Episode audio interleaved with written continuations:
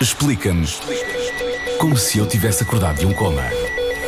É médico intensivista no Hospital Pedro Hispano, em Matosinhos, Buenos Dias Matosinhos, e já fez 13 missões humanitárias em países como o Iraque e a Síria. De cenários de guerra, zonas de carência humanitária extrema para um vírus invisível, o que nos separa e o que nos atrai. É um lugar na linha da frente nos Médicos Sem Fronteiras, nos Médicos do Mundo ou no Comitê Internacional da Cruz Vermelha. Será preciso um gene específico para ter coragem de mergulhar na calamidade?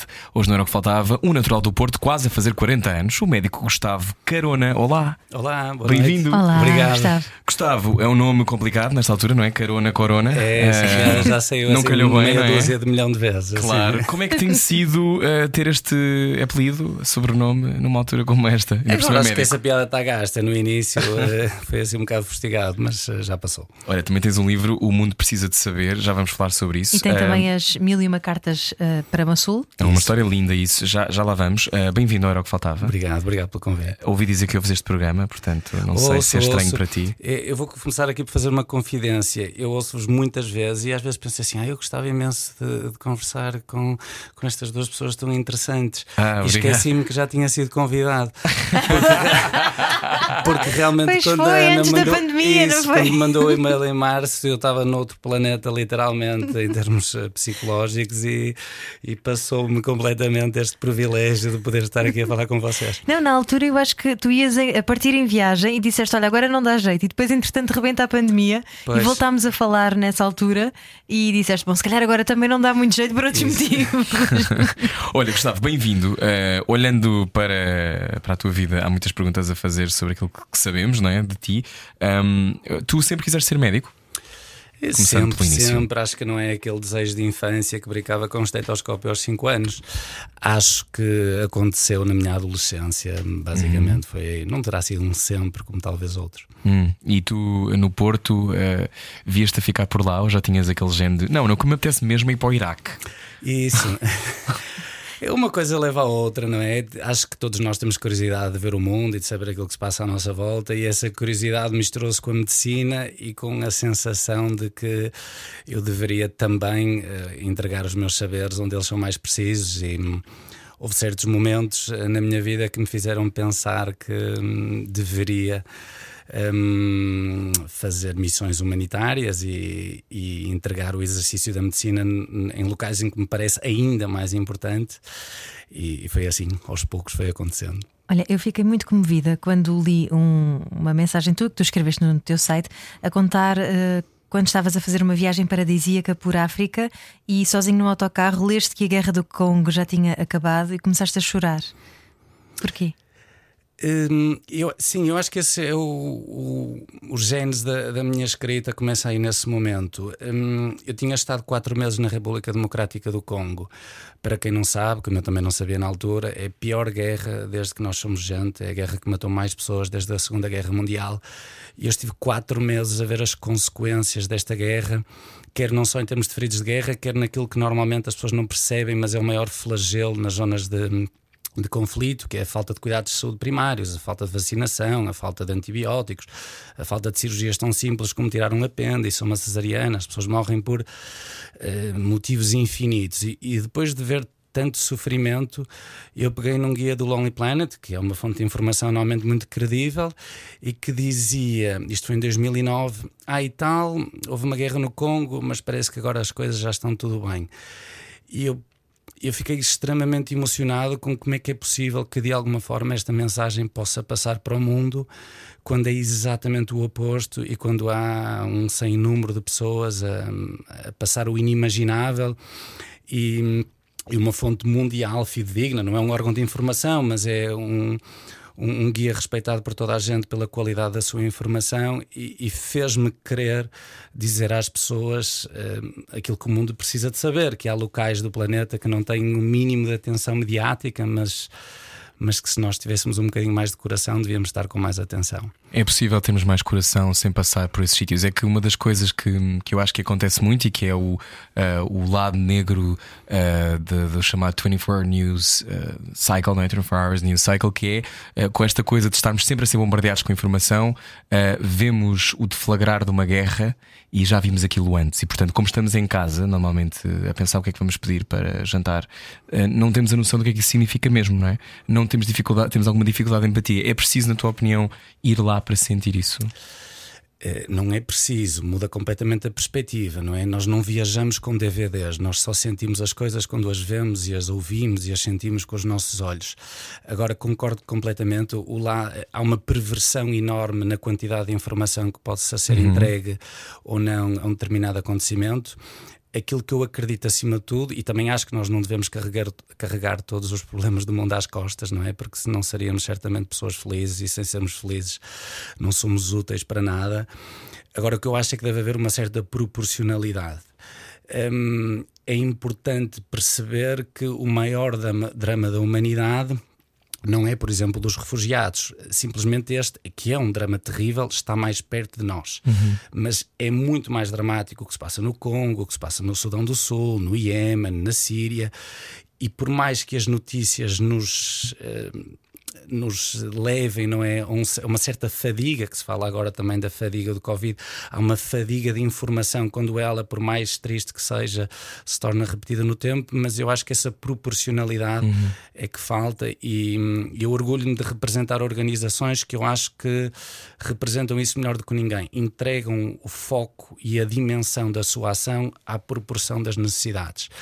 E se começássemos por aí, já seria um bom princípio e acho que temos que ter uma preocupação social de proximidade, mas também de mundo, não é? Cada uhum. vez mais nós. Falta-nos mundo, não é? Falta-nos um bocadinho de mundo, sim. Acho que comparativamente com os nossos irmãos europeus, acho que Portugal ainda é muito fechado. Estamos, deixa-me só dizer isto, Ana, eh, para os, para os ouvintes da rádio comercial uh, que estão a ver neste momento, uh, mesmo havendo muitas situações de dificuldade em Portugal, obviamente que existe, sabemos os, qual é o salário mínimo português, sabemos uma série de coisas, mas nós estamos na fatia mais privilegiada do planeta, não é? Quando se faz essas comparações, é que são sempre difíceis, mas quando se olha para países que estão destruídos pela guerra, hum, nós temos acesso a uma série de coisas logo à partida, não é? Quando mais não seja, na maior parte das vezes, 90 e talvez 5% das vezes, em Portugal, água canalizada, por exemplo. Só isso já é. Sem dúvida. Um plus. Isso faz-me lembrar uma pequeníssima história. Eu hum, às vezes convidam-me para falar em empresas, uh, o que eu faço e, e, entrego o dinheiro a algumas instituições, e, e, eu depois de estar 30 ou 40 minutos a esforçar-me para contar histórias, para explicar qual é a dimensão do problema, o que é que se passa nestes países, que as pessoas morrem por tudo e por nada, que as crianças morrem ao nascer, que as mulheres morrem a ter filhos. A primeira pergunta que me fazem, e são e eram pessoas instruídas, foi: uh, mas o que é que acha de em Portugal não haver médicos de família para toda a gente? E eu fiquei assim um bocadinho irritado e disse: Olha, peço imensa desculpa, mas eu acho que essa pergunta é racista. Uh, eu estava a ser pago para falar naquela empresa, para todos os efeitos, não é? Estavam-me uhum. a pagar, embora o dinheiro não fosse para o meu bolso. E as pessoas ficaram assim muito indignadas e eu tive que desconstruir isto um bocadinho. Mas é importante, nós somos pessoas de afetos, nós ligamos emocionalmente a quem está mais próximo de nós. Mas quando eu ouço esse tipo de comentários que há pessoas que não têm isto e não sei o quê, e que obviamente ainda há sempre muito a melhorar, mas entristece-me que a nossa empatia encontra fronteira neste retângulo que é Portugal mais ilhas. Isso é tão importante o que estás a dizer, Gustavo mesmo. Pois, e infelizmente este momento está a criar estas fronteiras um, ainda mais eh, intransponíveis, não é? Porque está mais difícil de ver o mundo para além da pandemia. E eu acho que não ser xenófobo, não ser racista, é, é, considerar que todas as pessoas têm o mesmo direito à saúde. E, e eu costumo dizer que, que o nacionalismo está quase nas antípodas dos direitos humanos. Portanto, é, ter orgulho em ser português não pode nunca cruzar com a percepção de que a nossa vida é mais importante do que outra qualquer, ou do que outra raça, ou do que outra religião, ou do que outra cor. E, mas isto é muito difícil de desconstruir e eu percebo que as pessoas pensem de forma diferente. Nós falamos disso um bocadinho quando tivemos cá os investigadores que estão a desenvolver a, uma das vacinas para a malária, aqui em Portugal, no, do Instituto de Medicina Molecular, e que diziam que até agora ainda não há uma vacina porque não há interesse económico. São, são países do terceiro mundo que têm a malária. Tu achas que, por exemplo, que se o Covid tivesse aparecido em África, que estaríamos a viver eh, o que estamos agora a viver? A resposta é muito simples, não é? Claro que não.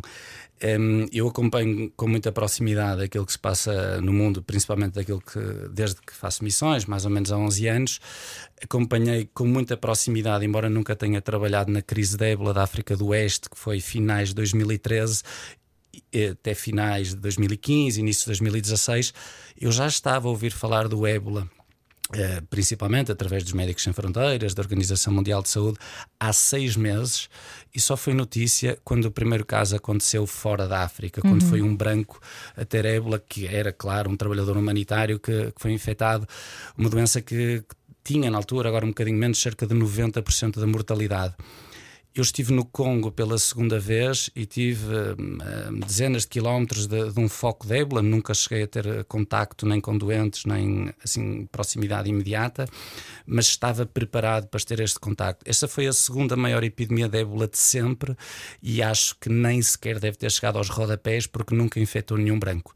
Por isso, obviamente, mais uma vez, a proporção das nossas atenções um, tem extravios emocionais que que me entristecem porque considero que estas pessoas claro. deveriam ter a mesma atenção que nós. Gustavo Carona, nosso convidado hoje, médico. Um, a tua primeira missão foi onde? A primeira foi assim uma introduçãozinha, foi em Moçambique. A primeira mais a sério hum. foi, foi no Congo. No Congo. Já nos falaste um pouco de como, de como foi. Um, tu dizes que um, é um privilégio ajudar os outros. É, eu acho que a pergunta que mais vezes surge assim, não é, nas minhas reflexões uh, filosóficas e metafísicas é se eu faço isto para mim ou para os outros. É um misto? E é claramente um misto, não é? Acho que nunca consegui responder bem a esta pergunta até hoje e provavelmente nunca vou conseguir e vou me entreter a tentar responder enquanto andar por aqui. É, é um privilégio porque acho que estamos a falar da, da, tristeza que é olhar para o problema, não é? É duro ver as pessoas a morrer. Eu tenho feito isto disto de vida, mas continua a ser duro e, e, por ser duro é que eu gosto desta profissão. Mas quando sentimos que fazemos parte da solução, isto torna-nos imensamente felizes. É, é, é, quase como a história do, do, copo meio cheio ou meio, meio vazio, não é? O objeto é o mesmo, depende da forma como nós olhamos para ele. Sentir que o problema existe entristece-me. Sentir que eu posso fazer qualquer coisinha uhum. para melhorá-lo. Hum, faz-me sentir Sim. bem, faz-me sentir feliz. Tu falas de todas estas missões humanitárias, são locais como o Iraque, a Síria, já falaste do Congo, República Centro-Africana, Paquistão, Afeganistão. São uh, as realidades mais duras ou das mais duras do planeta, não é? Que é, uh, são, são problemas que não são uh, problemas, são gigantes problemas. Ou seja, ser uma, uma, essa, fazer qualquer coisinha como tu dizias, como é que tu, como é que tu depois tens, renovas essa, essa esperança de fazer a diferença? Vive, de, vive de, daquela vida que salvas? Uh, sim, confesso que tem vindo a ficar mais difícil, porque hum, há 10 anos atrás eu ficava extremamente contente por ser médico. À medida que fui falando sobre o assunto, que fui escrevendo, a minha ambição cresceu, não é? Uh, tive a sorte, não é, de, de, conseguir chegar a algumas pessoas. Algumas pessoas eu sei que, um, de alguma forma, por, por, ouvir falar da minha história e de muitas outras, felizmente uh, são, são muitas espalhadas pelo, pelo mundo e por Portugal, quiseram fazer igual. E eu senti que tinha a capacidade de fazer um bocadinho mais, não é? De mexer na consciência das pessoas, de agitar, de incomodá-las, de fazer com que elas já não se sintam tão confortáveis no sofá à medida que a minha ambição vai sendo maior, eu fico mais frustrado, porque depois a guerra continua a existir, porque depois as pessoas continuam a ser supérfluas e egoístas e eu continuo a achar que o meu esforço não, não leva a lado nenhum. Mas ao mesmo tempo, num, numa resenha histórica muito rápida, a medicina humanitária desprovida de interesses é uma coisa muito recente, que começou basicamente ontem na história da humanidade. Portanto, nós estamos a traçar um percurso em que seres humanos sentirem empatia por outros seres humanos do outro lado do planeta, não percebendo a língua, não tendo uh, o cruzamento não é da, da, religião como um património comum ou mesmo da cor uhum. da pele, é uma coisa muito nova. Portanto, é um quebrar de gelo que eu tenho a sorte de ser um ínfimo peão. E não conhecendo muitas vezes a cultura e se calhar esbarrando com essa cultura. Eu lembro-me de contares a história de uma mulher no Paquistão e o marido não deixou que ela fosse tratada. Portanto, ela morre. Sim, essa história é, é das mais tristes que eu carrego. Eh, tenho uh, presentes na minha experiência várias parecidas e isto choca muitas pessoas, uh, dá-nos vontade, não é, de virar o mundo ao contrário. mas esquecemos-nos que no nosso querido país não é preciso recuar mais do que algumas décadas para ter sido exatamente igual em que o marido tinha que assinar o consentimento informado uhum. para que a sua mulher fosse autorizada ou não a ser operada. Portanto, é só uma questão de olharmos para dentro e perceber que o problema não é de gente estranha, de um uhum. país estranho, de uma religião estranha. O problema é da genes humana e que infelizmente está em patamares diferentes de evolução, civilização, vá, uhum. um, e, e, que só temos é que tentar aproximar as pessoas de algo que eu acho que tem que ser universal, que são os direitos humanos. E há aqui uma perspectiva também etnocêntrica que é há pessoas que não querem mudar e nós não podemos obrigar ninguém a mudar mudar hábitos de. No meu caso, enquanto médico, e isso custou-me ao início, mas depois eh, é-nos bem explicado os porquês, nós não temos nunca de ter a ambição de ir para além da medicina. Uhum. A minha função é ser médico, é salvar vidas e não é colonizar ideologicamente as pessoas, uhum. não é tentar ocidentalizá-las, porque se, no, se eu barra nós cairmos nesse erro, deixamos de ser bem recebidos e deixamos de conseguir chegar àquilo que nós queremos, que é os cuidados de saúde. Portanto, temos que ser seres mais ou menos neutros, um, neutros e maleáveis maleáveis, obviamente, nós estamos, se estamos lá, temos que nos adaptar a eles, e, e porque se, se, cairmos na rigidez de, de, os querer mudar, provavelmente vai jogo abaixo e, e não há missão, não há hospital, não há uhum. possibilidade de ajudar estas pessoas. Às vezes ficamos muito uh, dilacerados com coisas que vemos, mas depois seguimos a nossa vida normal. Tu não tens esse luxo, tu estás lá e é isso que fazes, é isso que tu queres fazer. Um, tu também dizes que os conflitos não são só as pessoas que morrem nas bombas, são uma porcentagem ínfima de um conflito. Morre muito mais gente pelo facto de não haver medicamentos e os profissionais de saúde terem de fugir, uh, etc, etc, etc. Muitas vezes, então, um, é o acesso que é mortal, não é? São os danos colaterais. Um, os tiros e as bombas são a gênese do problema, mas as consequências uh, são claramente um, muito piores. Ou seja, uh, isto é utilizado como estratégia de guerra, podia dar aqui vários exemplos, em que se tenta, ou seja, nenhum combatente quer fazer uma guerra se não tiver a sua família mais ou menos por perto. A partir do momento em que não há hospitais a funcionar e Síria, principalmente na Síria, foram bombardeados dezenas de hospitais, muitos deles dos Médicos Sem Fronteiras, ao longo dos últimos 9, 10 anos. No Iêmen, igualmente, se nós não tivermos água, se não tivermos hum, estradas que façam entrar e sair os bens, tudo isto aniquila a possibilidade de, de uma resistência ao conflito. Portanto, as pessoas morrem pela falta de um antibiótico, pela falta de vacinas. Eu lembro quando estava na Síria, impressionou-me muito o reaparecimento da poliomielite, que é uma doença uhum. que já está erradicada na Europa há dezenas de anos e, e que na Síria também o estava. Portanto, são estas consequências que matam muito mais gente do que as bombas propriamente ditas, sendo que as bombas são o, o cerne do problema e, e, teremos que começar por acabar com a guerra para conseguir combater tudo o resto. Já te pergunto como é que, como é que se acorda todos os dias com vontade de não, sei lá, pegar fogo a alguma coisa. Eh, na rádio comercial estamos à conversa com Gustavo Carona, a conversa continua já a seguir. Aquilo que o mundo precisa de saber é o livro do Gustavo Carona, que até tem prefácio de Jorge Sampaio. Falaremos sobre isso a seguir. Venha daí, há mais depois disto. Saímos hoje à noite? Era o que faltava na Rádio Comercial. Boa viagem com a Rádio Comercial. Hoje o nosso convidado chama-se Gustavo Carona, é médico, médico pelo mundo, médico sem fronteiras. Uh, tu dizes olá, chegas a um jantar, sou o Gustavo, sou médico sem fronteiras. é isso que tu dizes? Médico que... intensivista e sem fronteiras. É Não, acho que isso seria muita presunção. e a vaidade faz-nos muito mal à saúde. É, olha, tens, tens uh, pavor à vaidade? Tenho. Tenho imenso. Um, mesmo antes de, do intervalo, tu tinhas falado da dificuldade de gerir a revolta, e para mim são os dois grandes desafios: hum. é a revolta e a vaidade. Um, sabe super bem receber uma palmadinha nas costas e dizer parabéns pelo teu trabalho, gosto muito daquilo que tu fazes, sabe super bem. Não há ninguém que não goste de, saber, de receber isso e em que momento é que nós estamos à procura disso para fazer o, o, o, que fazemos é outra coisa que eu tento resolver dentro de mim com grande profundidade, porque a vaidade já me fez mal.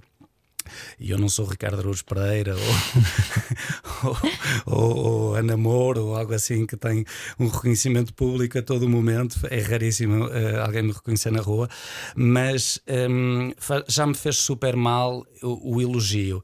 E, e percebo porque já me tornou um bocado presunçoso, já me tinha contado alguns episódios da vida que são assim um bocadinho pessoais e, e que misturam outras pessoas, por isso não posso.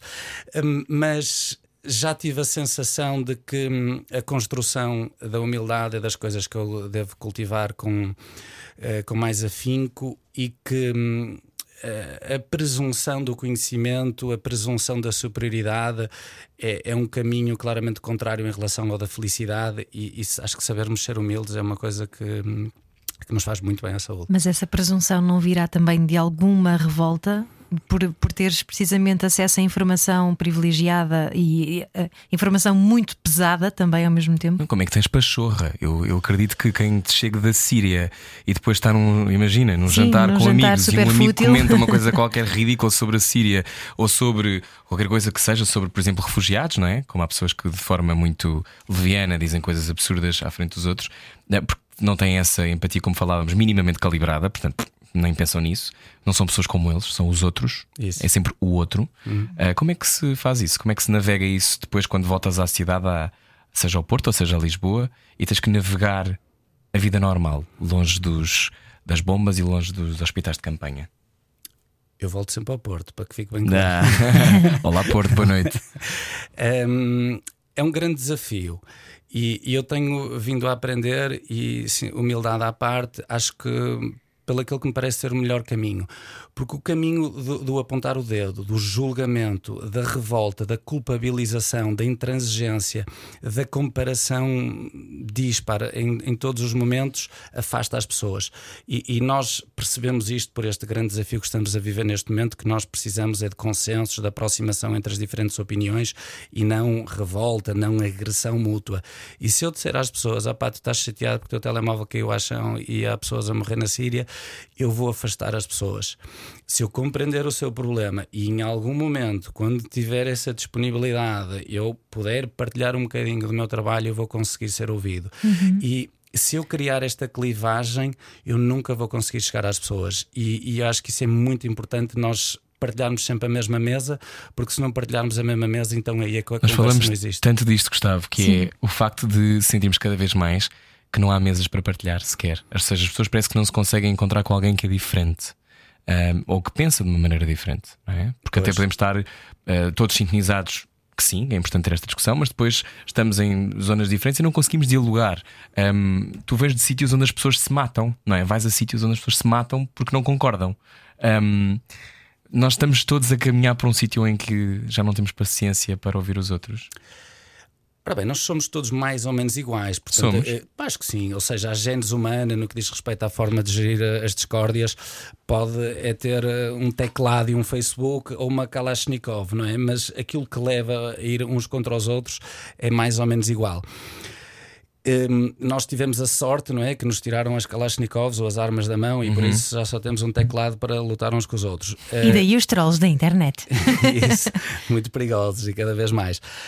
Um, portanto, eu acho que esse tipo de, de, de reflexões é, é extremamente importante. É nós nunca fugirmos da capacidade de ouvir e, e, nunca ter a presunção de superioridade, por mais que nos pareça óbvio, é muito importante. Claro que nós temos que ter linhas vermelhas, há coisas que não se discuta, a pedofilia, o racismo, a xenofobia, tudo aquilo que para mim fuja. A homofobia?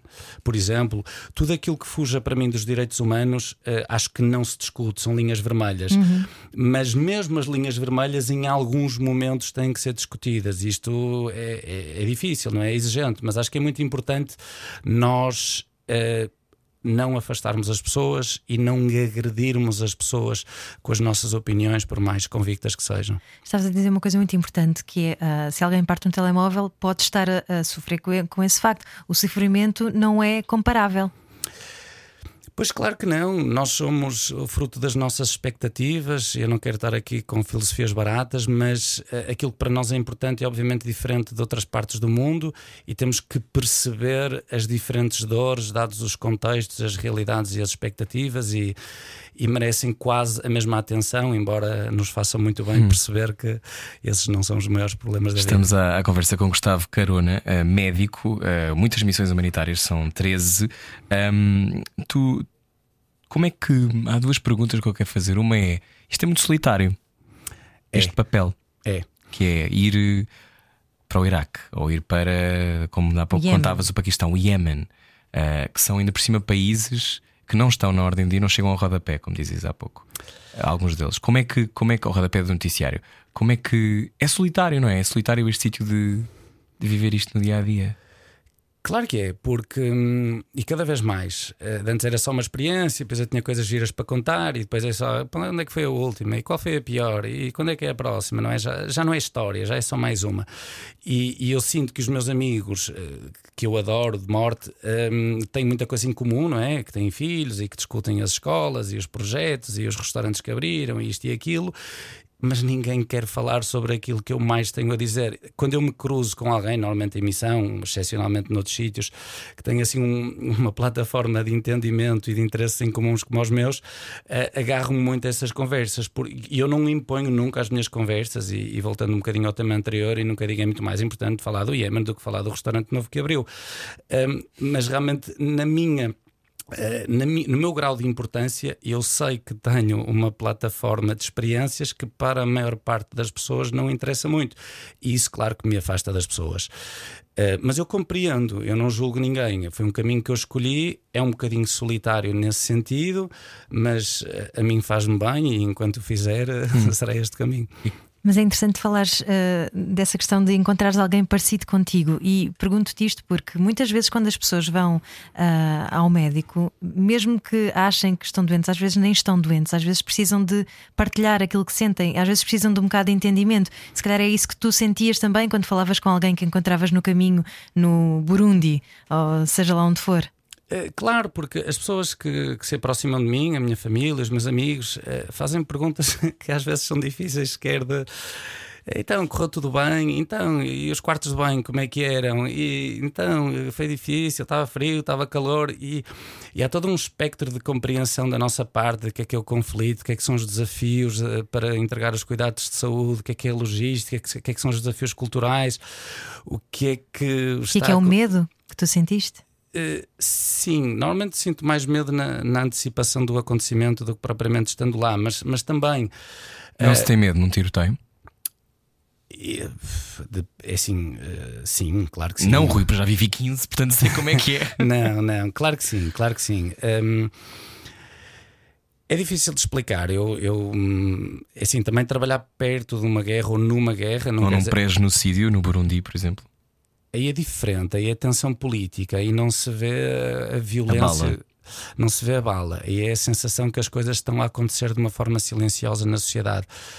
Acho que provavelmente assim o sítio onde eu senti a violência mais perto foi na Síria, em, em que senti bombas a cair com muita frequência e relativamente perto, e isso obviamente que assusta imensamente, mas hum, eu acho que a, a motivação é, é aquilo que sobra da, da coragem quando ultrapassa o medo. E, e eu sinto muito medo, mas sinto muita vontade de lá estar e, e por isso eu não me sinto propriamente muito corajoso. Eu sinto é que tenho uma, uma motivação grande para fazer aquilo, que- aquilo que faço. Ou seja, não é que o medo não exista, mas parece-me tão importante, parece-me que estou tão no centro daquilo que é mais importante na vida que a- minha convicção e, e- e os meus objetivos eh, de alguma forma cegam-me para aquilo que está à volta. Ser médico em missões humanitárias como estas que descreves, estamos à conversa com Gustavo Carona na rádio comercial. Hum, é possível ter medo da morte e fazer este trabalho? Claro que é. É assim, eu, eu acho que é muito importante desmistificar também a espetacularidade destes, eh, destas, destas Estava a ver o que é que dizias. Sim. Porque nós estamos habituados a achar que histórias como a minha Há são muitos filmes. sabes? Exatamente, exatamente. Isto são histórias de filmes, não é? E, mas isto, mais uma vez, só prova que há, há demasiados poucos exemplos em Portugal para que o meu e outros possam ser história, porque isto não é assim tão exigente. Hum, a minha segurança, obviamente, que está em risco em zonas da forma como de uma forma muito diferente daquilo que é o meu risco na cidade do Porto, mas hum, é muito mais arriscado. Eu gosto muito de dar este exemplo. É muito mais arriscado ir ao Rio de Janeiro e toda a gente já foi, do que ir ao Iémen, do que ir a Cabul, do que ir à Síria. Estatisticamente, a probabilidade de nos acontecer alguma coisa é muito maior em algumas cidades europeias do que fazer missões. Portanto, nós temos medo é da nossa percepção do risco, ou seja, a, a estatística e a emoção raramente se cruzam, não é? Aquilo que nós projetamos são as imagens que nós vemos na televisão. E quando eu digo à minha mãe que vou para o Afeganistão, claro que ela imagina que estão a cair bombas em todo o país, em todo o momento. E, uh, obviamente, que alguma. Não, até passa uma brisa, não é? No Afeganistão, meu filho ainda levavas por cima. Exatamente. uh, mas isto, obviamente, que hum, é condicionado por, hum, por outro fenómeno que infelizmente acontece: é que só é notícia aquilo que é muito mau ou muito bom e nós achamos sempre que estão a cair bombas a toda a hora, mas parece-me que a gestão de risco não é assim tão espetacular como Então há uma leitura pensam. romântica sobre aquilo que tu fazes também. As minhas perguntas ah, claro. são um bocado românticas e idílicas, desculpa, e líricas, mas é porque tem a ver com uma, com uma dose de uh, não se passa por nada disto, eu acho. Acho que tem que se ter um temperamento particular, e podes-me dizer que não, e se calhar é verdade, para poder uh, aguentar isto. Porque aguentar isto significa estar perto do sofrimento diariamente. Eu não, eu não acho que todas as pessoas tenham ferramentas para gerir isto, não é? Uhum. Eu acho que eu e a Ana estaríamos destruídos de 5 em 5 minutos. Da Ana, talvez mais do que eu, que chora mais, mas, mas ao mesmo tempo liberta mais. Uh, como, é que, como é que é preciso um gênio? Eu perguntava isto: é preciso um gênio para ter capacidade para mergulhar numa calamidade que nem sequer é a calamidade na qual tu cresceste. Ou seja, não há uma ligação umbilical pátria, que é também, imagino, um tema que, que, para ti tenha várias ramificações, porque até acho que, que, que, já escreveste sobre isso, esta história de para nós Portugal é quando nós batemos no peito, não é? Dizemos o hino, mas para pessoas, há pessoas que lutam pela sua pátria diariamente porque aquilo está sempre em risco, a identidade está em risco. Uhum. Há é preciso um gene para saltar para a calamidade. Eu acho sinceramente que não, e, e acho que no meu caso é a construção da minha profissão, não é? Eu sou médico, sou anestesista de formação, pois evoluí dentro da emergência médica, tenho a subespecialidade de cuidados intensivos, eu vejo pessoas a morrer com muita frequência, mesmo em Portugal.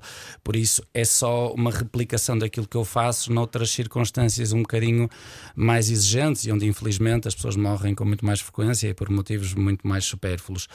Eu acho que é preciso uma mistura de duas coisas e isto não é claramente genético, é de uma grande frieza e de uma grande sensibilidade.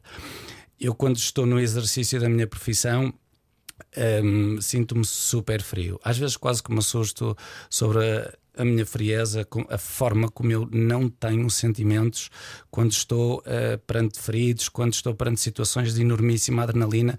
Eu consigo pensar como um computador e depois chego a casa e vem umas lágrimas aos olhos. Eu percebo porque é que eu saí de casa e, e corro os riscos e, e, além, do mal, além do mais faço mal às pessoas que mais gosto.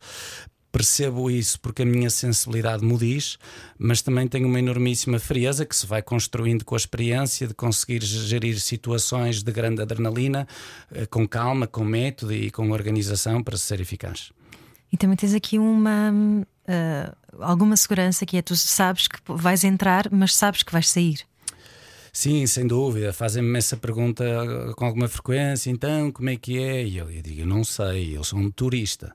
É muito fácil ir e ter a possibilidade de carregar num botão vermelho que diz eject Uh, pode demorar uns dias, não é? Mas eu sei que me posso vir embora quando eu quiser. É muito diferente do que quem não tem outra possibilidade, se não lá está. Mas quando estás, por exemplo, agora em Portugal e na Europa, que estamos a viver neste cenário de pandemia, tu não consegues fazer eject. Contaste-me ao telefone que não tiravas férias há sete meses, tiraste agora porque estás em Lisboa para o Planeteers, que é um, um evento que está a decorrer esta semana.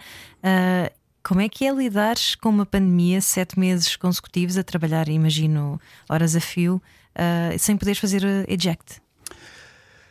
Eh, bom, é verdade que eu deixei as minhas férias para o fim, uh, estrategicamente correu mal, não é? Porque isto agora está a piorar e a possibilidade de eu ter que as interromper é muito grande. Não aprendeste muito com o Burundi. Não aprendi. Não aprendi. Sim, deixa-me que te diga também que férias são estas. Vens aqui falar connosco, não é? Não, esta parte está a ser boa, esta parte está a ser boa.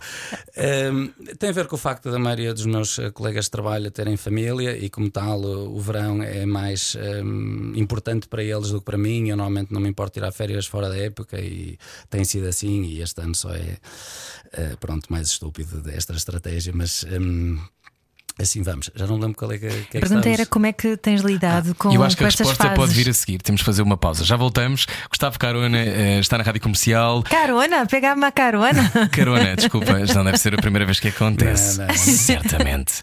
Há mais conversa a seguir. Não ouvir a comercial dá mau karma. Era o que faltava com Rui Maria Peco e Ana Martins.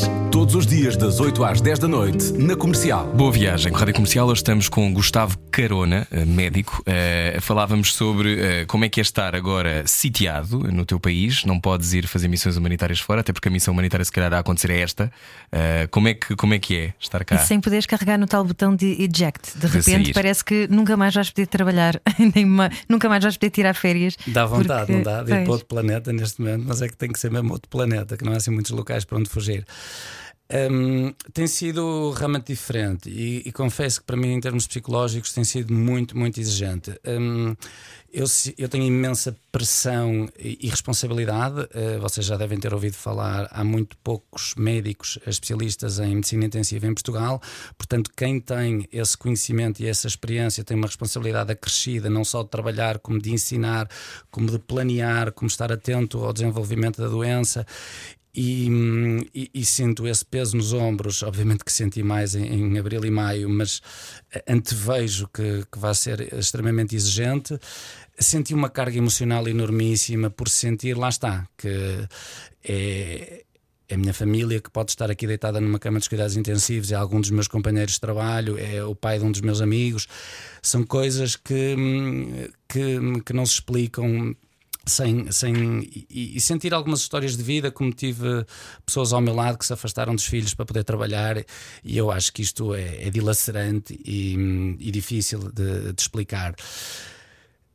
Ao mesmo tempo, eu senti uh, que isto ia ser uma catástrofe social, como está a ser, que ia, que ia ser uh, uma, um motivo de uma grande clivagem entre os privilegiados e os não privilegiados ainda maior e, e em largo espectro. Um, eu percebi também que, e já está a acontecer, que em termos de percepção global humanitária, uh, aquilo que dificilmente entrará nos telejornais e nos nossos corações ia ser um passo atrás de duas ou três décadas. E eu não estou a dizer estes números à sorte. Eu, quando comecei uh, nos Médicos Sem Fronteiras, foi em 2009 e percebi as consequências do, da, da crise económica da altura no encerramento de inúmeros projetos e inúmeros hospitais por falta de financiamento. Percebi claramente que neste momento a primeira coisa que as pessoas vão cortar no seu orçamento são as ajudas para organizações, sejam elas locais ou internacionais, quer os privados, quer as empresas. A primeira coisa que nós cortamos quando nos apertam as finanças é aquilo que nós estamos a dar aos outros. E também já falamos sobre isto um bocadinho, mas acho que é muito importante reforçar este ponto: é, são as barreiras emocionais. Eh, quando nós viajamos, quando nós atravessamos fronteiras, vamos à África, vamos à Ásia, vamos às Américas e por aí fora, nós conectamos com as pessoas, nós percebemos que o mundo é mais do que as quatro ruas por onde nós andamos a pé. E neste momento, este impedimento faz com que todas as grandes catástrofes sejam ainda menos notícia, sejam ainda menos conectadas. Uh, gostei que o Prémio Nobel tivesse sido atribuído ao Programa de Alimentação Mundial uhum. uh, que já fez uma projeção que os níveis de fome, e daí digo que eu não fui buscar este número à sorte, vai recuar até os anos 90, vai haver mais cerca de 130 milhões de pessoas que vão estar em risco de morrer à fome, ou seja, duplicou em menos de um ano um, pelas dificuldades que temos em termos de mobilidade, em termos de financiamentos e não é? E tudo se resume àquilo que são as nossas emoções, à nossa empatia coletiva, ao nosso coração, que mais rapidamente esbarra. Nós um, irrita-me imenso ver a, discussão dos números por países, não é? A Espanha está pior do que nós e não sei o que parece um, espanhóis. um jogo perverso, não é? Pois, e mais ainda, não sei se vocês tiveram essa noção, a discussão Porto-Lisboa. Uh, ah, é... sim, que no Norte havia mais casos não, e depois a da altura passou-se a Lisboa. Repara, e... em Lisboa eles não fazem nada, aqui no Porto somos bem, bem comportados. Eu, a sério, mas vamos entrar por aí. Isto vai ser um Porto Benfica ou Benfica Sporting ou, ou um Porto Manchester United. O que é que isto vai ser? Não é? Que, que discussão é esta? O que é que isso interessa? Nós somos todos iguais, somos todos do mesmo país e isto foi capitalizado por alguns políticos. Eu não vou estar a dizer nomes eh, de ambas ou, ou de, de muitos lados, que é o apontar do dedo que nós somos melhores do que os outros, quando era óbvio que ia haver momentos diferentes e vagas diferentes e, e, também há realidades diferentes, não é? Lisboa tem obviamente outras particularidades que outras regiões do país não têm. Entristece-me que as pessoas não se importem que em Espanha ou em França estejam a morrer mais pessoas. Tipo, ok, tudo bem, é para lá, não é desta, desta nossa muralha fernandina, por isso, tanto, está tudo bem. Então, mas que é este sotaque de um quase português, não é que é o espanhol ou o português é que é quase espanhol, não interessa, eh, muda o valor das vidas humanas. Nós não nos ouvimos a dizer isto. Onde é que está a nossa empatia? Eu não consigo perceber. Claro que a política e as divisões administrativas têm que existir, mas daí a considerarmos que algumas vidas valem mais do que outras, eu ultrapassa-me. É muito interessante ouvir-te falar e, e perceber que ehm, muitos de nós, se calhar, nem sequer assumimos que pensamos isso, mas pensamos isso. Eu acho que aquilo que, aconteceu durante a pandemia, de de repente eh, tu veres em Itália como estava a região da, da Lombardia e tudo o que se passou nessa zona, e era tão dramático, era tão intenso e tão visível, porque no limite eram muito parecidos connosco.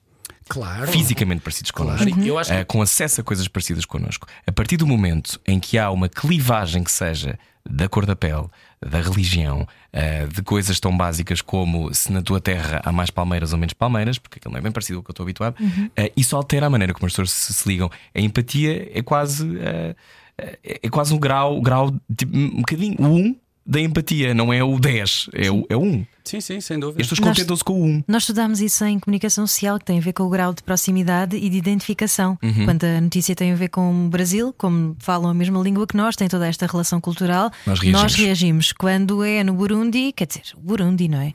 E, Nem sabemos bem onde é que é. isso, E, e isso tem a ver até com a própria, o critério de eh, ordenamento das notícias.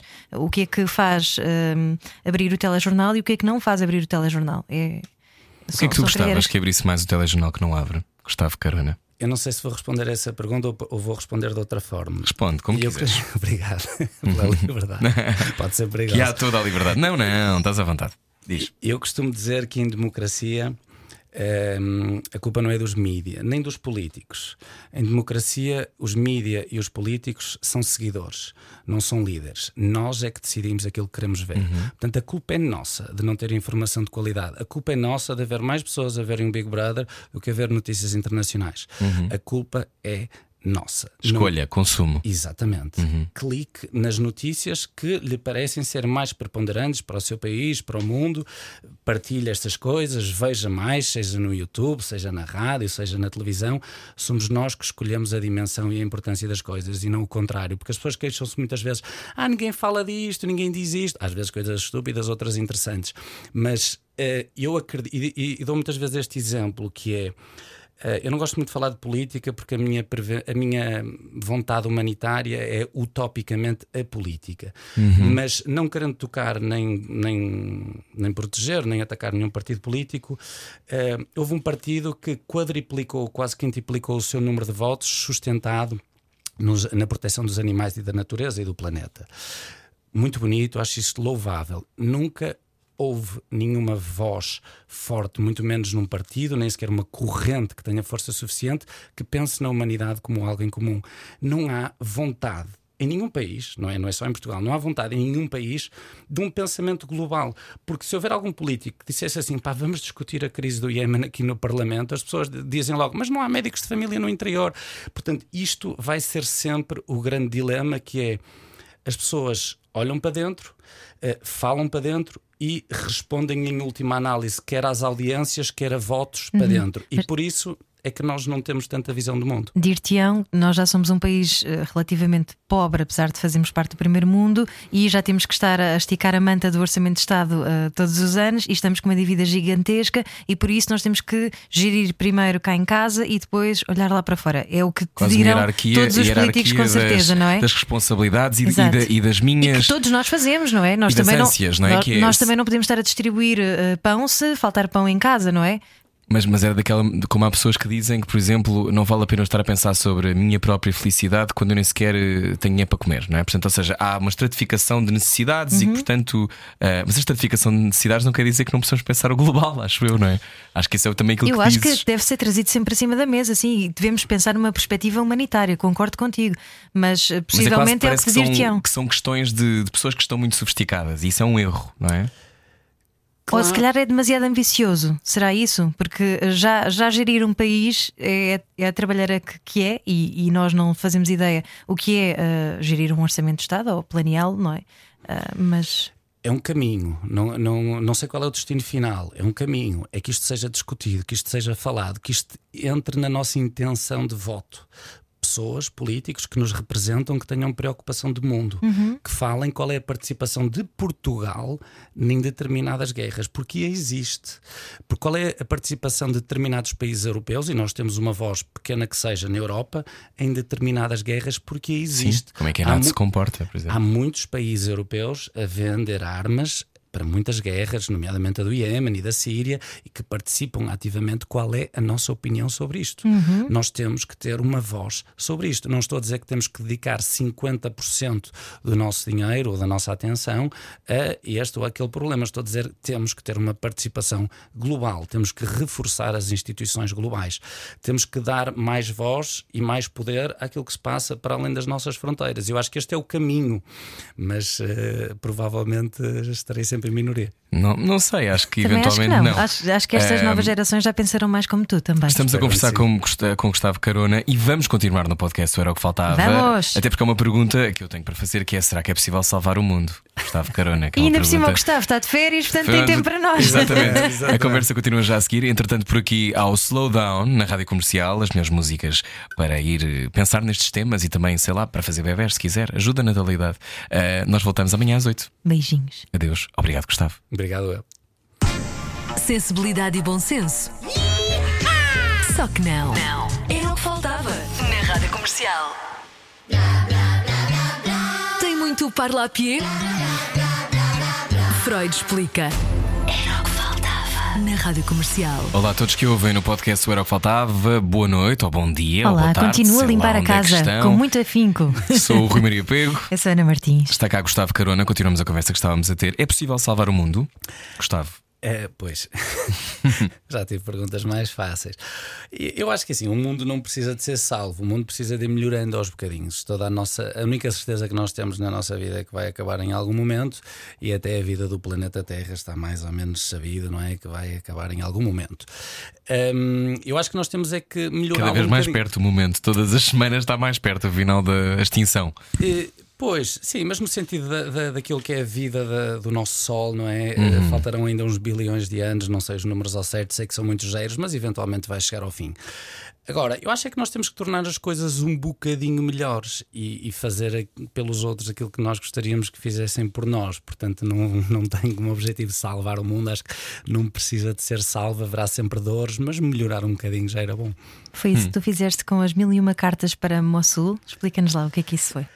Foi muito bonita a ideia. Foi muito bonita, foi. Acho que vai ser difícil alguma vez na minha vida voltar a fazer alguma coisa tão bonita. Hum, portanto, estava na iminência de ir para o norte do Iraque, para Mossul. Para os mais desatentos, foi provavelmente a batalha mais terrível, mais sangrenta dos últimos tempos. Um, e muito impressionado por tudo aquilo que eu via na televisão e por aquilo que eu seguia nas notícias internacionais, na antevisão da minha missão, e eu achei que deveria levar mais do que o meu trabalho, do que os meus saberes médicos e a minha vontade de ajudar. E o que é que eu posso levar, não é? Portanto, hum, pareceu-me que levar palavras seria concretizável e hum, e poderia de alguma forma simbolicamente mostrar às pessoas que todos nós temos a capacidade de fazer alguma coisa. Porque das frases que, que eu ouço mais vezes é: Ah, ok, tu és médico, mas eu não sei o que é que eu posso fazer. E, estou, e, e depois encostam-se outra vez no sofá é muito fácil dizer eu não posso fazer nada. Há sempre alguma coisa que nós podemos fazer e eu acho que este livro, que foi a compilação de cartas de ilustres desconhecidos, essencialmente portugueses, mas não só, que entregaram literalmente o seu coração e a sua alma a pessoas que não conheciam. As cartas são muito emocionais. Eh, eu próprio senti essa dificuldade, mesmo já depois de ter vivido muitas missões. O que é que eu digo? a pessoas que estão a morrer à fome, que estão. O que é que se diz alguém que está a morrer à fome? Hum, houve, houve muita Isto vai melhorar, não é exatamente aquilo que se pode dizer. Pois, é? vai, que vai ficar tudo bem, não é? Pois. É, é muito interessante porque eu consigo, são cerca de 250 cartas e, e há alguns padrões. Gostei do facto de que quase ninguém mencionou a religião, mencionaram muitas pessoas Deus. Uh, eu sou ateu, mas acho uhum. perfeitamente legítimo que, que, as pessoas acreditem numa religião. Portanto, perceberam que do lado de lá está uma religião diferente e falaram só em Deus. Muitas pessoas começaram por pedir desculpa. Isto é muito interessante porque realmente é uma reação quase natural. Se nós tivéssemos a capacidade, não é, de, de, de falar com alguém que está a sofrer o inimaginável, provavelmente a primeira coisa que vamos dizer é desculpa, eu e os meus não fazermos mais pelo vosso sofrimento.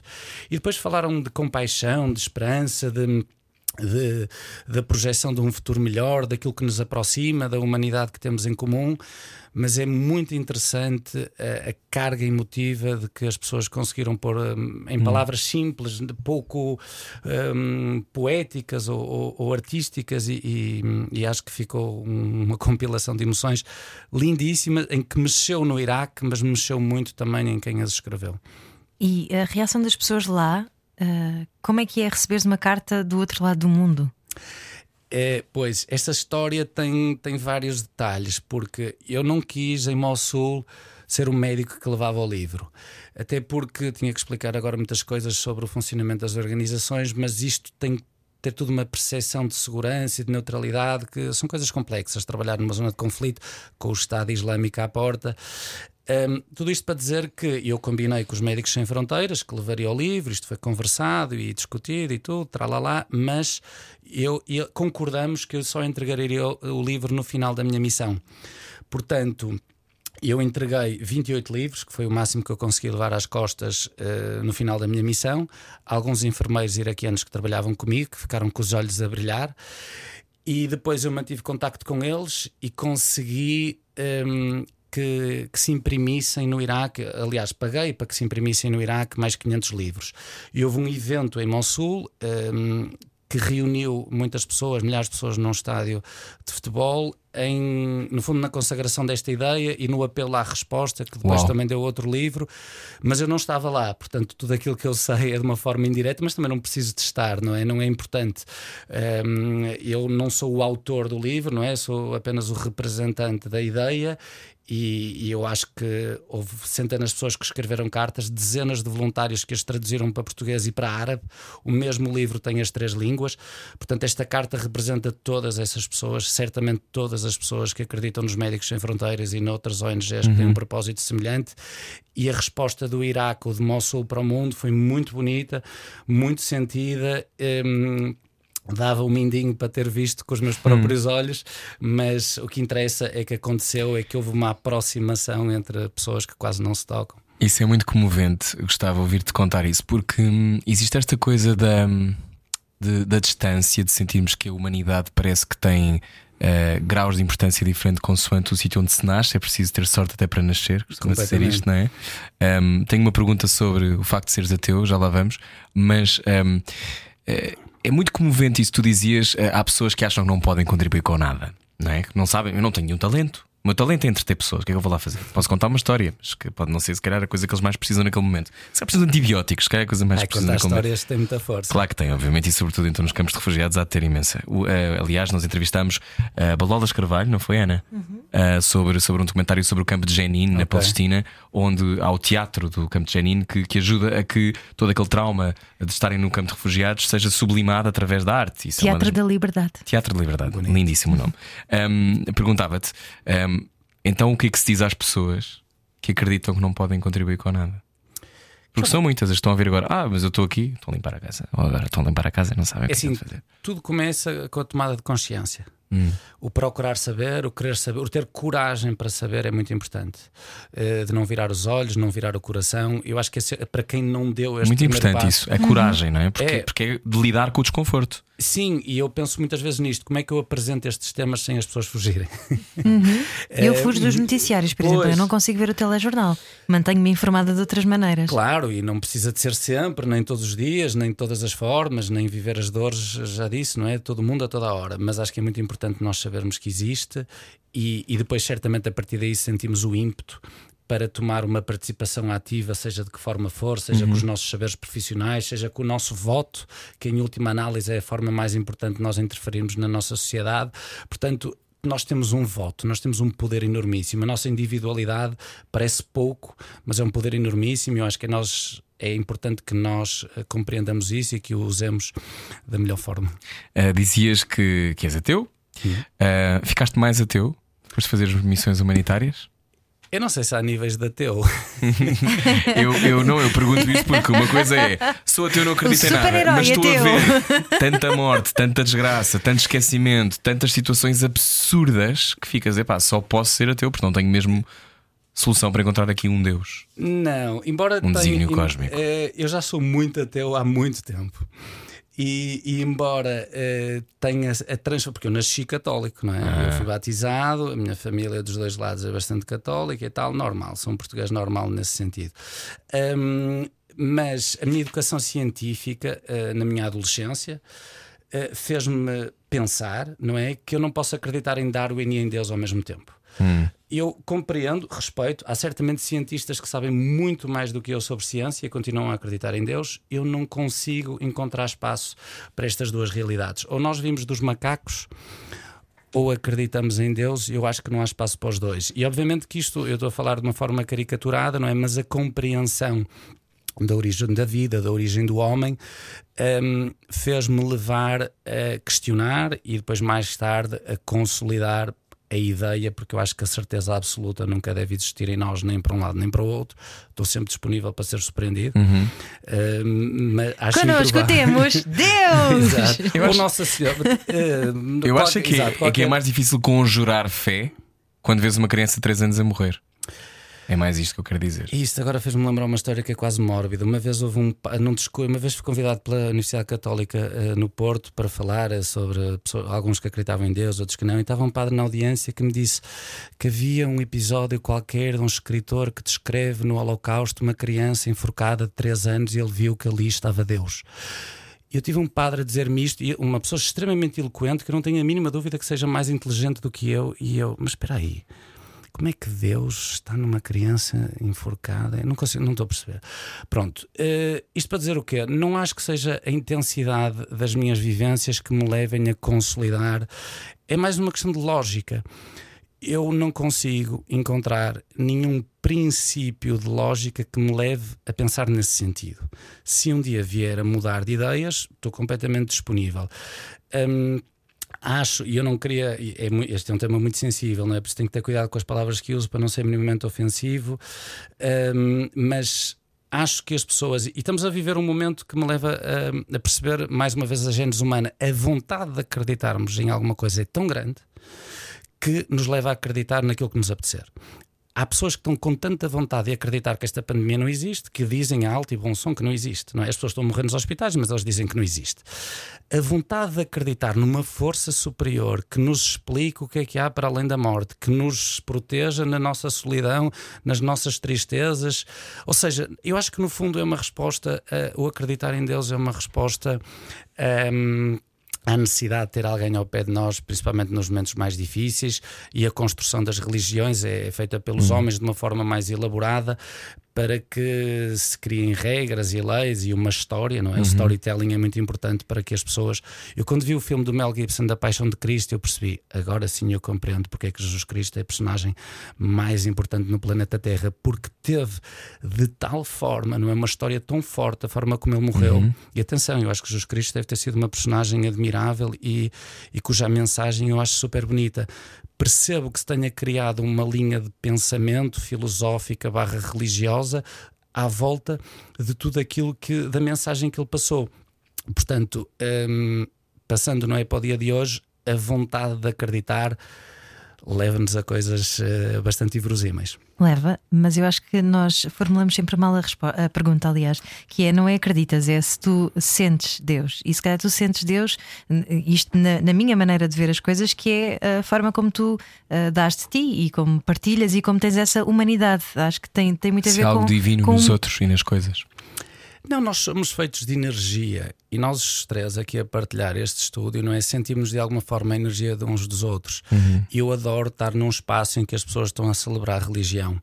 Já tive o privilégio de ir várias vezes a vários sítios, como Fátima. Também lembrar, uma vez passei os meus anos nas igrejas, tá, conta essa história no meu livro, numa igreja da Etiópia, que é um. um é lindo um de morrer, eu adorava ir. É, um povo, é tão incrível quanto parece. É Lalibela, é sem dúvida, dos sítios mais é uma, enterrado na terra, exatamente, é? as igrejas enterradas nas rochas de Lalibela aquela energia das pessoas que acreditam, ou seja, aquela comunhão de valores, de bondade, de empatia, essa força tem em mim uma reação absolutamente estrondosa. E já senti uh, na religião muçulmana, em templos hindus, já senti isto em muitas religiões diferentes, um, ehm, a comunhão. Da, da, da, profecia, da, da fé, da, da, da entrega e da união da união e eu acho que essa energia é espetacular. Eu só não consigo acreditar na história que está por trás. Aí é que me perdem porque tudo o resto eu acho importantíssimo. E eu gostava que houvesse uma forma de haver uma reflexão de valores em grupo de de, de, de, sociedade, de comunidade, porque eu não sou nada contra as religiões, acho que têm muitos defeitos, mas também fizeram coisas incríveis e, e continuarão certamente a fazer na nossa história. E protegem muitas pessoas desfavorecidas no, no mundo todo. Sem dúvida. Por exemplo, a medicina uhum. humanitária, não há a mínima dúvida que começa uhum. através da, da, da, religião católica, da forma como nós a conhecemos. Um, eu não consigo acreditar na história, mas acho que tem que haver um espaço. a história é que está mal contada, é isso. Então, olha, alma... para mim, para mim, para outros, a alma existe ou não? Não lhe consigo chamar dessa forma, não. Chamas Acho o que energia? Uh, sim, acho que nós Força temos, vital. Uh, nós temos pensamentos, nós temos a capacidade de pensar no abstrato e isso é bonito, isso leva-nos a coisas incríveis, mas acho que daqui não vai para lado nenhum. Vai para não há uma luz é que se apaga quando alguém morre. É, não, eu acho que é um coração que deixa de bater e que depois os bichinhos vão de comer. Ok. Bom, tem que ser, tem direto. que ser, tem que ser para trabalhar com isto todos os dias. Tu vives com a vida e a morte diariamente. Sim, mas há é? muitos médicos que, que, são profundamente católicos ou de outras religiões, uhum. obviamente. Na minha mão está o livro que escreveste, O Mundo Precisa de Saber. Um, como é que se começa a escrever um livro assim? Porque uh, há muitas coisas que o mundo precisa de saber. Uh, e tem quantas páginas? 304. 303. Uh, fui escrevendo, eu demorei a módica quantia de 9 anos a escrever esse livro, porque hum, cada história, hum, e não querendo romancear demasiado a história, liberta em mim uma emoção enormíssima. Eh, como falávamos há pouco, eu tenho alguma dificuldade de falar sobre as minhas missões, mesmo com as pessoas que me são próximas, porque não há assim uma plataforma de conhecimentos que, que me leve a ter uma conversa em comum. E por isso escrevo, não é? E também é uma forma de libertar a catarse de emoções que não tenho muitas vezes oportunidade de expressar de outra forma. Portanto, eu fui escrevendo as coisas que mais me marcaram emocionalmente. Algumas são tristes, outras são felizes, mas acho que de lá vem sempre o ímpeto de fazer mais e melhor e de sentir mais e melhor o mundo à nossa volta. Portanto, fui escrevendo as histórias que mais me marcaram. Não é propriamente um livro com princípio, meio e fim, é, é uma mistura de, de médico, de viajante. Eh, eu acho que filósofo seria muita presunção dizer, não é? Mas é as minhas reflexões de quem está com um pé num mundo e um pé no outro e tenta de alguma forma andar aqui uh, entre os dois lados. E... Aqui uma, uma das histórias em que dizes sou um alvo em que falas sobre, por exemplo, como uma rapariga de 17 anos morreu nas minhas mãos porque alguém se tinha enganado na grupagem sanguínea. Pois, ou seja. Ou seja, eu... estava mal definido o sangue, o tipo de sangue que ela tinha. Exatamente. E portanto atribuíram um sangue Exatamente. que não era o correto e ela morre. Exatamente. E que isto traumatiza bastante. Estamos a falar de, de erros que na escala europeia são grosseiros, não é? São sim, sim. impensáveis. Provavelmente acabava com a carreira muita gente. Pronto. Uh, como é que não se fica eh, enraivecido para lá de tudo? É que essa tua frieza de que falavas e que ainda bem conseguiste criar e trabalhar, que é muito comum nos médicos, não é? Nos, tem que ter isso para conseguir, o sangue frio para conseguir lidar com a morte e com estas coisas. Como é que se gera isto depois? Porque estavas a dizer que ias para casa, que choravas e que mandavas uns e-mails e que escrevias sobre isto, mas depois isso fica no corpo ou não? Claro. Hum, mas assim, a única diferença dessas histórias para todas as outras é que eu estas eu as vivi, porque elas estão a acontecer. E eu só tenho é que perceber que esta incomodou-me acho que é importante que se partilhe e que se perceba que a doença que mata mais no mundo é a ignorância. A ignorância destas pessoas porque não têm conhecimentos básicos, uhum. não é a nível de escola primária, secundária, universidade, para ter uma série de conhecimentos que protegem as nossas vidas e também a nossa ignorância por não querer saber aquilo que se passa em tantos locais do planeta. Portanto, isto é um erro médico grosseiríssimo. Uh, erros médicos também acontecem um, ehm, nos hospitais de todo o mundo. Mais grosseiros acontecem nestas zonas do planeta, onde as pessoas estão menos preparadas, onde menos o material claro. é mais. Um, ehm, rudimentar e nós só temos é que pensar como é que poderemos melhorá-lo, não é? E através da formação, porque ainda não falamos disto, mas eu acho que é muito importante. Uh, eu, claro que me agarro muito às vidas que, que, eu consegui salvar e que são as medalhas que eu carrego, mas isto é um pensamento puramente egoísta, porque muito mais importante é o legado em termos de formação que nós deixamos no local. É um mindset, primeiro, de exigência um, e mindset de rigor, de ciência, uh, de qualidade e, obviamente, de formação técnica, que não é só nas áreas da medicina que é importante, não é? A medicina é só uma das muitas formas de ajudar um, o mundo dos, dos mais desfavorecidos.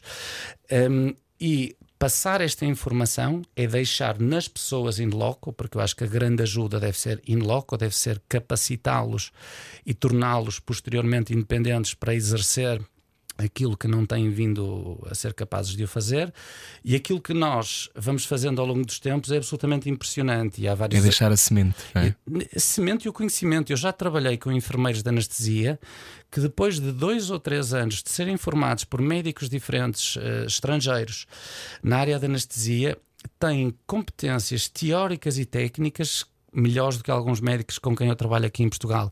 Isto no meio do Congo, no meio da República Centro-Africana, no meio da faixa de Gaza, no meio do Iêmen, no meio do Afeganistão, pessoas que, apesar de terem uma formação muito básica, conseguiram, através de organizações não governamentais, chegar a um nível de prática, no meu caso, clínica, de excelência. E isto é mágico, porque isto uhum. perdura no tempo. Isto fica e eles também vão ensinar outros.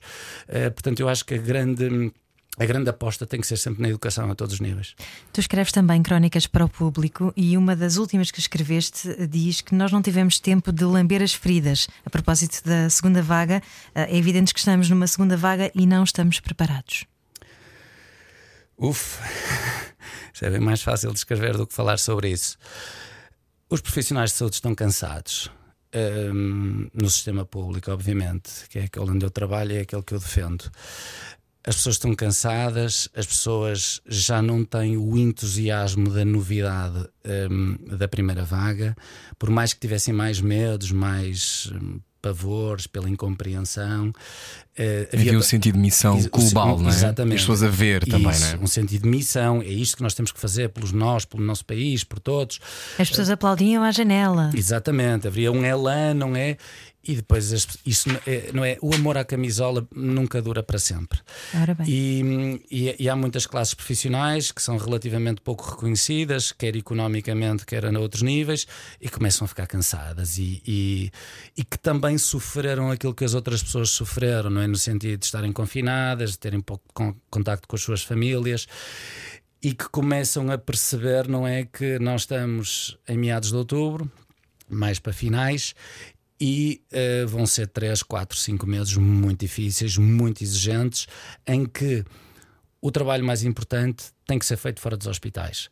Os hospitais é literalmente. Um, ehm, eu descrevo nesse artigo, não é? É como tentar esvaziar um oceano com uma colher de chá. Não vamos conseguir se não houver a montante, um comportamento em termos da, da sociedade civil que proteja Uh, o embate fortíssimo que, que, certamente irá acontecer, só não sabemos em que dimensão nos hospitais. E por isso as pessoas ainda estão física e psicologicamente muito afetadas. Uh, foi muito duro ver, um, como já vos contei, algumas histórias na primeira pessoa de quem teve que se afastar dos seus filhos para poder trabalhar, mas também ver doentes a morrer, que, é a nossa profissão, mas que desta vez teve uma conotação diferente. Os familiares longe de. Das pessoas que estavam em fim de vida, uh, nós a ter que comunicar todas as notícias, as boas e as más, pelo telefone, nós a sentirmos essa carga emocional nos telefonemas. Houve vários telefonemas em que eu fiquei com as lágrimas nos olhos pelas pessoas me estarem a, a pedir obrigado e façam tudo o que puderem e eu não sei mais que vos diga e estarem a ver as notícias com medo, com isto e depois com uma pessoa no hospital que não podem tocar. Isto foi muito, muito intenso e, e a perspectiva de, de, sentir isto outra vez sem ainda ter recuperado as lesões é, é, muito forte. Como é que se faz isso, Gustavo? Como é que se dá essa notícia? normalmente, principalmente no caso desta doença, há uma certa preparação, raramente é uma surpresa. Esta doença, uma das características mais traiçoeiras é que é lenta. Um, e por isso, nós normalmente já vamos dizendo as coisas não estão a correr bem, é possível que, é provável que, até que chegamos ao momento em que aconteceu. Mas não é nunca uma novidade, tendo em conta as características inatas desta doença, mas é difícil e nós, nos cuidados intensivos em particular, temos algum treino de, de como falar com as pessoas, total honestidade. Franqueza máxima, temos que perceber, obviamente, qual é o tipo de linguagem que devemos utilizar, tendo em conta uhum. a pessoa que está do lado de lá, mas somos absolutamente honestos, não escondemos rigorosamente nada, nem para o bem nem para o mal, nem o que sabemos e o que não sabemos. Não é infrequente nós dizermos às pessoas, agora já estou a extrapolar, obviamente, para todo o mundo, dentro dos cuidados intensivos, nós não sabemos ao certo o que é que está a passar, estamos a fazer, estamos a estudar, talvez o tempo nos venha a mostrar. E por isso estamos habituados a este tipo de, de comunicação muito frontal, muito dura, e que, como vos disse, foi mais do mesmo, mas com características muito, muito especiais. Hum. No teu tempo de vida, o que é que tu gostavas uh, que acontecesse? Tu que tens estas preocupações que são tão globais, qual é que seria? Estamos a falar de mais 40 anos, 50 anos. Eu nunca pensei que conseguisse fazer tanta coisa como aquilo que já fiz até agora. Portanto, se acabasse agora, acho que já estava tudo bem. e hum, eu sei que pode parecer um bocadinho egoísta, mas uh, o que eu quero é, é sentir-me motivado e inspirado e sentir que estou a, a, fazer parte da solução, porque se eu não sentir que estou a fazer parte da solução, certamente sou parte do problema. Portanto, eu quero viver paixão, eu quero viver, isto é, é, é uma perspectiva quase artística, não é? Eu quero viver emocionado atrás de uma utopia. E hum, seja ela por onde for, de que forma for, seja a escrever, a pintar, a cantar, coisas que eu não sei fazer, mas eu, eu quero. Tens é, outros talentos? Exato. Mas isso é muito bonito porque é, é, muito raro que eu acho que um, um cientista ou um médico diga a coisa dessa forma. Vocês podem falar da paixão de querer ajudar os outros, essas coisas todas, sim, o serviço aos outros, claro. Mas esta coisa de tu uh, pôres isso, querer estar apaixonado pelo que fazes, as pessoas depois da altura ficam, pronto, é o que eu faço. Pois. Um... Procurar estas missões humanitárias é viver nesse, nesse fio da navalha, não é? Não é a mesma coisa que estar, de certeza, num hospital durante 30 anos a fazer a mesma coisa. Claro que não. E eu acho muito mais nobre quem o consegue fazer com a motivação uh, lá em cima durante 30 anos. Eu, se calhar, não tenho essas características e que me incomodam bastante. Esta insatisfação prejudica-me imenso, mas. Uh, não sei se vou ser médico toda a vida, tenho a convicção que é provável que não o seja, mas enquanto for, quero mesmo sê-lo um, de uma forma humanitária. E, e, é estranho que a palavra humanitária tenha que aparecer a seguir à medicina, porque a medicina deveria ser sempre humanitária, uhum. mas não o é e nunca foi historicamente. Uhum. O nosso Serviço Nacional de Saúde tem décadas. Não é? Nós esquecemos disso. O primeiro Serviço Nacional de Saúde foi no Reino Unido, o NHS, uhum. em 40 e tais. O nosso, se não me engano, é por volta dos anos 70. Sim. Ou seja, nós acreditarmos que a saúde é um bem que deve ser igual para todos é uma coisa muito recente. A saúde sempre foi só dos ricos. E eu acho que... E que mesmo em países ricos como os Estados Unidos não é uma coisa que existe, não é? Não, não há um serviço nacional. De forma alguma. Eles têm a melhor medicina do mundo, mas têm das piores saúdes dos países desenvolvidos do mundo, que parece um, contra... parece um paradoxo, não é esta frase, mas não é. E eu quero é fazer parte de, de, coisas bonitas, basicamente. Tu descansas alguma coisa? descanso, descanso. Fazias bodyboard, não é? Não sei se ainda fazes. Uh, mais surf hoje em surf. dia. Mas, mas descansas, é que é viver estas coisas e não ter momentos de pausa. Pois, eu tenho sido um bocado. Ando a trabalhar Psicologicamente deve ser muito violento, não é? Ando a trabalhar. E não digo nisso, e no amor e essas coisas todas, é possível uh, ter. É, claro que sim, não é? Uma pessoa que vai para a Síria pode ter um casamento e filhos e coisas. Não sei se faz parte dos seus planos, não é? Mas... Uh, gostava que acontecesse, não vivo obcecado, nem sequer pressionado com aquilo que a sociedade quererá de mim. Mas conheci muitas pessoas que têm esse, esse hum, status quo, não é? Ter filhos e tal, e não sei o quê, e conseguem ainda assim encontrar no seu equilíbrio da profissão e da vida familiar espaço para ir para missões tão perigosas como a da Síria. E já agora eu acho que é importante que as pessoas hum, eh, reflitam também sobre uma coisa que me dizem muitas vezes: Ah, eu quando era novo pensei nisso, mas agora já não dá. Eu já trabalhei com um cirurgião de 80 anos. Eu já trabalhei com muitas pessoas de 60 e muitos e 70 há no caso dos Médicos Sem Fronteiras, que é aquilo que eu conheço melhor, e da Cruz Vermelha Internacional, imensas pessoas já reformadas que se dedicam a, a, missões humanitárias de uma forma extremamente útil e francamente inspiradora. Isso é uma beleza. Isso, e é importante porque uhum. eu acho que há pessoas que não têm filhos que, obviamente, têm essa liberdade, e depois há uma grande parte das pessoas que já têm os filhos mais ou menos criados que voltam a ter a, outra vez a liberdade. E é importante que em Portugal, uma das muitas coisas que tem que ser desconstruída em relação à ajuda humanitária é que a idade não é assim tão limitativa. Gustavo Carona, tu que lidas com o perigo eh, de tocar tu lá, o que é que é o mais perigoso do mundo para ti? Uf, é, pois, eu acho que é, é, nós, é a partir do momento em que, hum, em, seja qual for a divisão, é aquela que constrói um nós e os outros seja no racismo, seja na xenofobia, seja na homofobia, seja qualquer, qualquer dicotomia que nos leve a acreditar que a outra pessoa não tem o mesmo valor que nós. Eh, e eu acho que esse é, é claramente o maior perigo que sempre aconteceu, está a acontecer, vai continuar a acontecer, mas é importante que nós consigamos uh, diminuí-lo ao longo dos tempos. Gustavo, obrigado por ter vindo até o programa. Gostávamos muito de conversar contigo. Obrigada. Era o que faltava com Gustavo Carona. Pode ouvir, eh, aliás, a conversa inteira aqui e pode comprar este livro. Este livro está à venda, se uma pessoa quiser comprar. Tá, tá. Sim, acho que está Aonde? em todas as livrarias, okay. assim, nas principais, internet e essas o coisas. O mundo precisa de saber. Gustavo Carona com o prefácio de Jorge Sampaio. Foi fácil conseguir o prefácio do Jorge Sampaio? É, digamos que tive que mexer assim com algumas pessoas importantes que falam com pessoas importantes e My people talk to your people. Acima de tudo foi um grande orgulho porque é uma pessoa que eu admiro imenso. Não digo isto de muitos políticos, Jorge Sampaio Vive é, aqui atrás. Assim, é, sim, sim. é um grande humanista, é, tem um percurso um, absolutamente excepcional e para mim ter as palavras dele no meu livro foi um motivo de enormíssimo orgulho. Obrigado, Gustavo. É Muito obrigada. Uh, Gustavo Carona, o mundo precisa de saber. Continua e... a salvar o mundo também. É isso. Obrigado, Obrigado por teres vindo. Obrigado. Prazer em conhecer-te. Na Rádio Comercial, amanhã voltamos com mais conversas, já sabe, é sempre assim. É isso mesmo, é ouvir tudo em radiocomercial.ol.pt. Muitos beijinhos. Ah, e votem nós lá nos podcasts e coisas. Sim, que é sim, para põe se, as estrelas. Ver se passamos à frente do Bruno Nogueira.